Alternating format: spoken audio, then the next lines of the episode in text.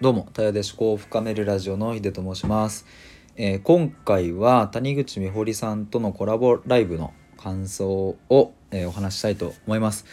ちょうど本当に1分前に、えー、と美穂さんとのコラボライブを終えまして、えー、と終わった瞬間に今収録ボタンを、えー押しているんですけれども、えー、と今日今回はですね、えー、とママフリーランスの働き方に迫るということで、えー、美堀さんが、まあ、今現在ママでありフリーランスであるので、まあ、なんかそこのでどういうふうなことを、うん、と今されているのかとか、うん、いろいろ価値観の部分だとかいろんなことをお話聞きました。で、えっと、まだあの聞かれてない方はぜひ概要欄にリンク貼っておきますので聞いていただきたいんですがこれ先にお伝えしておくと今回僕トータル1時間話しましたがで最後にそのライブ中にも言ってるんですけれどもあのこれってお母さんたちがもちろん聞いていただきたいですがお母さんじゃない人にも聞いてほしいなって思いました。まあ、つまり僕と例えば同じ同世代の、うん男性とかにも聞いてほしいし、えーもっと言えば大学生とかまだ家庭を持ってない人とか、まあ、僕もねまだ家庭を持ってないので、うんいろんな人にすごく、うん、共通するものがあるなっていうふうに思います。もちろん話の主軸は、うん、と母であり、うん、そしてでも仕事もしたい自分一個人としてねこうやりたいことがありっていうそこの葛藤の部分の話とか、まあ、あとフリーランスとしてのなんかあり方とか、まあ、子供とどう向き合うかみたいなところだったので、まあ、軸としてはその母としてっていうところがメインだったかとは思いますが、まあ、特にでも本当にそのいろんな人に聞いていただきたいなって思った一番その象徴的なところとしては、まあ、最後の部分ですね。えっ、とまあ、ママの幸せがこの子の幸せであるっていうことをですね、えー、美堀さんがおっしゃっていてでこれなんでそんなことが思えるようになったかみたいなことを、まあ、質問で紐解いていった時にでまあいろいろこう出てきたんですけども、まあ、一つあったのが、まあ、自分がねその心から心地いいとか思えるようなその環境を自分自身で、えー作ることが大事だよねみたいなそんな話になってきてでその後です。その後に、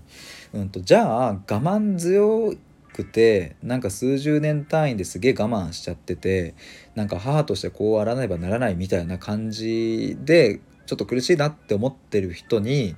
どんな言葉をそっとこう横に置いてあげますかっていう質問を僕がした時に美堀さんがおっしゃってたのは、うん、ちゃんとこだわるっていうことだったんですね。まあ、どういうことかっていうと例えばボールペン一つ買うにしてもやっぱりこうね今だって100均でね5本入り10本入りとかって売ってるから安いの安いのってなるわけじゃないですか、まあ、僕も確かに想像するとねこう文房具屋さんでボールペンが例えば250円とかだったら高えなって思っちゃうし、うん、なんかそれすげえでも特に母親だと家計のこととかね子供のこととかって思うから自分がまさか200何本もするボールペン買えるわけがないと。100均10本入りで十分じゃねえか私にはっていうことでまあ仮にね例えば何かじゃあディズニーの絵柄がつついたボールペンが欲しいなって思っていてもまあぶっちゃけ書くっていう機能においては100均のものとさして変わりがないからやっぱりね安い方を選ぶ。だけどうん美堀さんはちょっと待ったをそこにかけて確かにその気持ちもわかるけど自分が本当に欲しいボールペンはディズニーディズニーこれ言いにくいな ディズニーの方でしょっていうまあこの例は僕が今あの適当に言っただけですけれどもなんかそういうシーンでちゃんとこだわるっていうことを、まあ、おっしゃってて、まあ、これひいては自分を大切にするっていうことだと思うんですけれどもまあなのでえーっと美堀さんもおっしゃってましたがまあ例えば2ヶ月にいっぺんうん、存分にね自分をきれいにするために美容院に行ってみるとかね、まあ、あとは一人でじゃあなんかランチをしてみるだとかなんかいろいろそういう、うん、自分のこだわり大切にしたい部分とかってやっぱり皆さんお持ちだと思うんですね。だからこれって、うん、ちょっとまた話戻りますが必ずしもお母さんたちだけへのメッセージではないなっていうふうに僕は思いました。むしろなんか僕自身にも向けられているような感じがしていてやっぱり僕もうんさっきの例を引っ張っちゃうとまさか200何本もするボールペンを買うのは高えだと。どうせ紙に黒い字でね書くだけだろって思っちゃうけどでもやっぱりうん、そのボールペンを使っている自分だったり、うん、心地がいいなって思える瞬間だったり、まあ、そもそもそれを買うっていう行為だったりなんかそれぞれ一つ一つが自分の気持ちを大事にするっていうことだなっていうふうに思うので、うん、なんか僕もねこれはすごくこれから大切にしたいし、うん、なんか実践していきたいなと思いました。まあ、すぐできるようなことではないのかもしれないですが、まあ、頭の片隅に、えっ、と、ちょっとポンって置いておくと、まあ、それだけで何かちょっとした行動が変わっていくんじゃないかなというふうに思います。